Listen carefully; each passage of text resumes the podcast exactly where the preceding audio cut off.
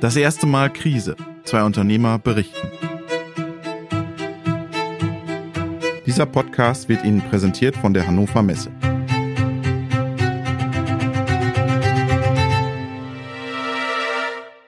Hallo, liebe Zuhörerinnen und Zuhörer. Das ist der Podcast Das erste Mal Krise. Mein Name ist Robert Weber. Wir sind zurück in Weiden bei Marco Bauer von BRM. Die Sorge um die Kreditlinie gehört der Vergangenheit an. Bank und Unternehmer sind sich einig geworden. Und auch die zwei Corona-Verdachtsfälle waren nur Verdachtsfälle. Fehlalarm. Leben in der Lage, formuliert Bauer die letzten Wochen. Doch richtige Kauflaune kommt bei ihm nicht auf.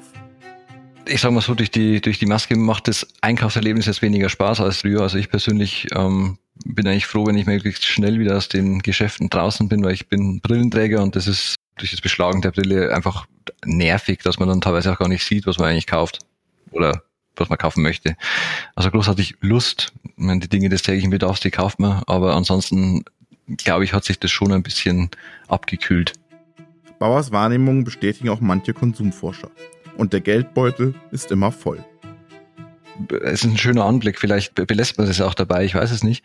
Aber es ist es nicht so, dass ich jetzt bewusst sage, wir müssen jetzt alles überdenken und ähm, stoppen, weil eben, wenn das jetzt alle täten in voller, in voller Bandbreite, dann, dann springt ja die Wirtschaft nicht mehr an. Das ist ja ein Kreislauf, der muss ja, Leute müssen ja konsumieren, damit ähm, auch wieder dieser ganze Kreislauf in, in Gang kommt. Konsumiert er bewusster? Ja, bewusst ausgeben, würde ich sagen. Also ähm, ob ich jetzt die, die fünfte Jeans in der gleichen Farbe brauche, das muss wahrscheinlich momentan nicht sein. Oder eben, wie du gerade gesagt hast, ein neues Auto muss definitiv auch nicht sein.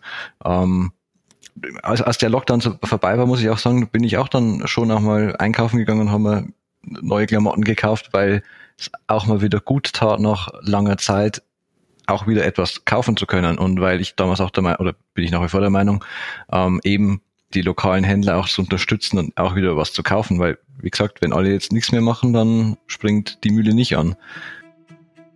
Juni, Juli, August. Die Grenzen sind offen, der Urlaub lockt. Hatte eigentlich einen Urlaub gebucht dieses Jahr nach Griechenland. Aber ich werde dieses Jahr nicht in Urlaub fahren, weil ich, ich möchte nicht. Das hat mehrere Gründe. Das hat zum einen, zum einen weiß ich nicht, was vielleicht trotzdem passiert. Was ist, wenn aus welchem Grund auch immer unvorhersehbar ähm, kommt plötzlich eine zweite Welle und ich sitze in Griechenland. Ja, also ich habe keine Lust, dass ich am Ende einer von denen bin, die dann mit dem Bereitschaftsflugdienst der, der Lufthansa zurückgeflogen werden müssen. Ich mag auch nicht in den Urlaub fahren und mit Maske rumlaufen. Möchte ich nicht. Und ich möchte auch nicht von, meiner, von meinem Unternehmen momentan weg. Ich möchte einfach hier sein weil ich könnte mich auch momentan einfach nicht zehn Tage entspannt in, in, äh, an Strand legen und mich sonnen, wenn ich weiß, dass ich daheim eine Aufgabe habe, diese Firma wieder in Gang zu bringen. Könnte ich nicht. Bauer hat aber eine Aufgabe. Ich habe einfach keinen Bock mehr, mich von Corona ausbremsen zu lassen. Ich will Gas geben und dafür muss ich da sein. Ich habe ja am Anfang, als wir losgelegt haben, ähm, gesagt, es gab mehrere Phasen. Am Anfang war es so eine, diese, diese gegen die Wand Fahrphase ich bin momentan in der ich gebe Gasphase, aber ich bin noch nicht in der ich weiß, was ich tue Phase. nee, ähm, ich habe keine Lust mehr, nur negative Sachen zu hören oder zu lesen. Ich möchte positiv denken und das tue ich auch und ich möchte nach vorne gehen und einfach Gas geben, Aufträge generieren. Wir müssen jetzt in, in zwei Wochen unsere erste Abteilung in der Fertigung in Kurzarbeit schicken, weil halt einfach keine Aufträge nachkommen. Und Kurzarbeit ist für mich keine Lösung. Ich muss alles tun, damit diese Leute äh, spätestens noch, ist mein persönliches Ziel, die müssen nach acht Wochen wieder hier sein, in voller Montur und dann gehen die nicht mehr in Kurzarbeit. Ist mein Ziel. Ob ich das schaffe, weiß ich nicht, aber man muss es ja mal als Ziel setzen. BRM musste Kurzarbeit anmelden und der Geschäftsführer kämpft. Mitte Juni gehen die ersten Kolleginnen und Kollegen in Kurzarbeit. Acht Wochen gibt sich Bauer Zeit. Er will sie schnell wieder zurückbringen. Es ist halt eine schwierige Marktlage, ähm, weil die Preise halt auch äh, sinken, weil halt jeder nach Aufträgen buhlt, aber ähm, das da muss man halt noch mehr. Wo ich halt früher bei 100 Angeboten ähm, 40 bekommen habe, bekomme ich halt vielleicht nur noch 20. Dann muss ich halt jetzt 200 Angebote schreiben. Dann bekomme ich auch wieder 40 Aufträge. 60 bis 70 Prozent weniger Aufträge seit März. Und wie entwickeln sich die Preise? Wo wir früher die Aufträge äh, bekommen haben, liegen wir jetzt irgendwo so 10 bis 20 Prozent drüber über Marktbegleiter. Also ist schon, sind eben Spannen, wo ich auch sage, da kann ich, da will ich und kann ich auch gar nicht mitgehen, weil da ist einfach die Unternehmung jetzt inzwischen zu groß. Da kann ein kleinerer, das ist halt, desto kleiner, desto flexibler, da kann man auch mal ein bisschen weiter runtergehen, aber ähm, der Apparat von der Firma ist inzwischen halt einfach so groß, dass halt solche Sprünge schwieriger sind. Hat er lange gerungen?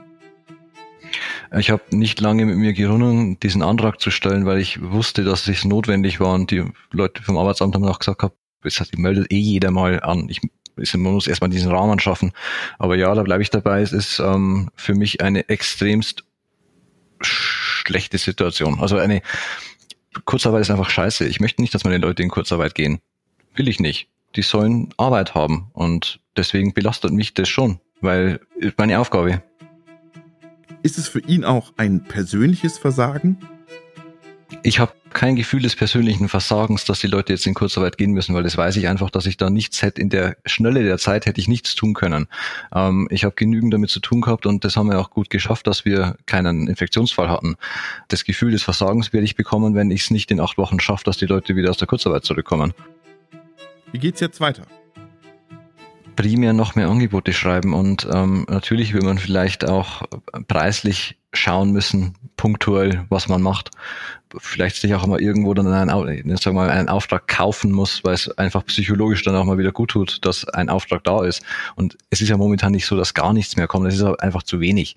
Und auf dem niedrigeren Plateau muss man einfach aufbauen. Und ich kann dir heute noch nicht sagen, was ich da vielleicht in acht Wochen dann für Maßnahmen noch ergreifen muss oder wie sich das dann anfühlt. Aber so wie ich mich kenne, werde ich, wie gesagt, ziemlich sauer auf mich selber sein und ähm, werde halt dann einfach es noch mehr wollen und dann wird es auch gelingen. Hat bis jetzt immer geklappt. Und die Kolleginnen und Kollegen im Vertrieb machen jetzt Kaltakquise. Wir überarbeiten momentan ein bisschen so unsere Ausrichtung oder die Art und Weise, wie wir das machen. Wir wir sind ja sehr, sehr aktiv in sozialen Medien, wobei das jetzt nicht unbedingt der, der Kanal ist, wo ich wirklich Aufträge generieren kann. Wir machen vieles, was wir früher nicht gemacht haben, viel mehr Kaltakquise. Es, ich, ja, ich kenne es ja, wenn ich angerufen werde, wie ätzend das ist und das, deswegen habe ich es früher auch nie so bewusst gemacht, weil ich halt nie der Ätzende sein wollte. Aber bleibt ja nichts anderes übrig. Und ansonsten versuchen wir auch Bestandskundengeschäft auszubauen. Und Bestandskunden, wie geht es mit denen weiter? Sind mit Sicherheit auch welche dabei, die da voll auch bereit sind, das Geschäft weiter auszubauen, auch perspektivisch weiter auszubauen. Das ist mir auch recht, wenn einer sagt, okay, das Jahr ist für uns ja genauso schlecht, wir werden in diesem Jahr jetzt keine großen Steigerungen haben, aber ich zeige dir auf, so und so, das ist perspektivisch möglich und man, man macht schon irgendwelche langlaufenden Verträge, man hat zumindest was in der Tasche. Ob das dann alles so kommt, über eine Sicht von ein, zwei Jahren, weiß keiner kann auch keiner wissen, aber ähm, zählt für mich auch als Erfolgserlebnis. Bauer organisiert Hilfe für die Kolleginnen und Kollegen im Vertrieb. Es wird auch der eine oder andere dabei sein, der das halt einfach nicht machen kann. Kaltakquise. Es bringt nichts, jemanden Kaltakquise machen zu lassen, der einfach nicht der Typ dafür ist, Kaltakquise zu machen. Das ist nur eine Quälerei für beide. Das muss er dann auch nicht ist ja keiner damit geholfen. Aber im Endeffekt muss man halt die Leute weiter weiterbilden oder fortbilden mit Vertriebsschulungen. Auch nochmal das Produkt BAM weiter schärfen, was eigentlich unsere USPs sind und das geht nicht von heute auf morgen. Das ist ein Prozess, ich sage jetzt mal drei Monate, bis das steht und dann muss man da einfach sukzessive anbauen oder darauf aufbauen. Kaufen die Kunden im Sommer? Bis jetzt war es immer so, dass die schwierigsten Monate für uns März, April waren gerade eben eigentlich zwischen Ostern und Pfingsten, weil da irgendwie gefühlt in jeder Woche ein Feiertag ist. Im Sommer war eigentlich dann bis die letzten Jahre auch immer eine gute Zeit. Wir haben äh, ein paar Kunden, bei denen dann auch wieder so im September das Hauptgeschäft losgeht im November rein und die sich dann schon im, so im Juli, August eben Aufträge verteilen, damit sie dann, wenn sie liefern müssen, im September volle Läger haben. Und jetzt greift auch Bauer zum Telefon. Er macht Akquise. Erinnerungen an die Anfänge von BRM werden wach in den Anfangsjahren war ich ja, als wir zehn Leute waren, da war ich Vertrieb, Einkauf, äh, Produktionsleitung und ähm, Arbeitsvorbereitung alles in einen. Also Kaltakquise gab es schon immer. Damit habe ich kein Problem. Ich lege halt auf und rufe den nächsten an. Weil ich respektiere das halt, was der sagt. Wenn der der Meinung ist, dann respektiere ich das. Das steht mir nicht zu, ähm, drüber zu werten, ob das jetzt richtig ist. Dann schüttle ich mich ab und rufe die nächsten an. Das ist das vielleicht auch das, was ich sage, was man, was bei Kaltakquise schwierig ist, das was man vielleicht auch nicht lernen kann. Vielleicht ist das halt etwas, was ich halt so hab, dass mir das jetzt nichts ausmacht, wenn jemand sagt, ich kaufe woanders. Bloß solange es respektvoll macht. Wenn, wenn Respekt fehlt, dann beschäftigt's mich. Wen ruft er an? Das ist unterschiedlich je nach Firmengröße. Also bei kleinen Betrieben oder kleineren Firmen ist es in der Regel äh, Betriebsleiter, Geschäftsführer. In größeren Unternehmen hat dann der technische Einkauf. Da muss man sich ein bisschen durchsuchen. In der Regel schauen wir, dass wir Namen bekommen aus ähm, Berufsnetzwerken, damit man halt schon mal einen Ansprechpartner hat. Auch die nutzt man, um diesen ersten Kontakt herzustellen. Da muss man sich eigentlich, ja, je nach Firma oder je nach potenziellen Kunden auch ein bisschen anders aufstellen. Ich, ich sehe die nicht im Internet und rufe dann gleich an, sondern ich schaue mir die ein paar Tage an. Was tun die? Was machen die? Was könnten die brauchen? Weil ich der Meinung bin, dass wenn ich dann mit jemandem telefoniere, und weiß, was der tut, dann habe ich die Erfahrung gemacht, ist auch die Akzeptanz des Gegenüber ein bisschen höher weiß man ja selber, wenn mich jemand anruft und will mir ähm, irgendwas verkaufen, was ich einfach gar nicht brauchen kann, was man auch wüsste, wenn man auf unserer Webseite mal sich mit dem Unternehmen beschäftigt hat. Also ich, ich möchte keine stupiden Listen durchrufen, sondern ich überlege mir schon vorher, wen ich anrufe und was der von mir brauchen könnte. Ich möchte ihm ja nichts Böses, ich möchte ihm einfach nur hochqualitative ähm, Bauteile liefern. Das ist ja eigentlich ein, gut für den. Das muss man aber darüber bringen. Bauer startet jetzt seinen 8-Wochen-Sprint. Für manche andere Firmen wird es knapp werden. Also ich denke eher noch an 2021, dass das eine, eine Riesenwelle geben wird, gerade für, für kleinere Zuliefererbetriebe. Wir haben ja, die Firmen haben, machen jetzt in diesem Jahr weniger Umsätze, brauchen jetzt Geld. Das bekommen sie auch, weil ihre äh, die Kreditentscheidung abgestellt wird auf Zahlen 2019, 2018. Da war ja alles gut dann haben die jetzt eine, eine saure Gurkenzeit, müssen nächstes Jahr dann aber brauchen dann nochmal Geld, um zu investieren, eventuell, um nach vorne zu gehen, um Gas zu geben und haben dann aber 2020er Zahlen, die dann aber Mist sind. Und dann ist die Frage, ob die Leute dann noch Geld bekommen. Also ich persönlich glaube, dass wir eine, wenn jetzt mal die Gesetze auch wieder so sind, dass wir ähm, Insolvenz anmelden müssten, also die Betriebe, werden wir eine erste Welle haben, aber ich glaube, dass wir 2021 nochmal eine, eine große zweite Welle bekommen.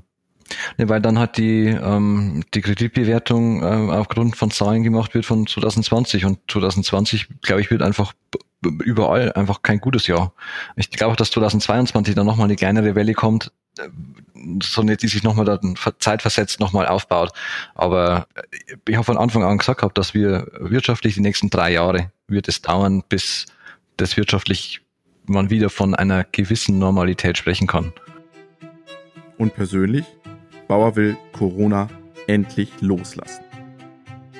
Ja, ich mache ich mach am 19.06. einen Antikörpertest, weil ich für mich einfach nur wissen möchte, ob ich es eventuell schon hatte oder nicht. Ich wäre froh, wenn ich es schon gehabt hätte, weil dann wäre einfach mal ein, das wäre aus dem Hinterkopf einfach weg. Es ist einfach ein, ein psychologischer Effekt, sage ich mal. Nächste Woche sind wir wieder bei Theo Steininger von Erium. Bis dahin, bleiben Sie gesund.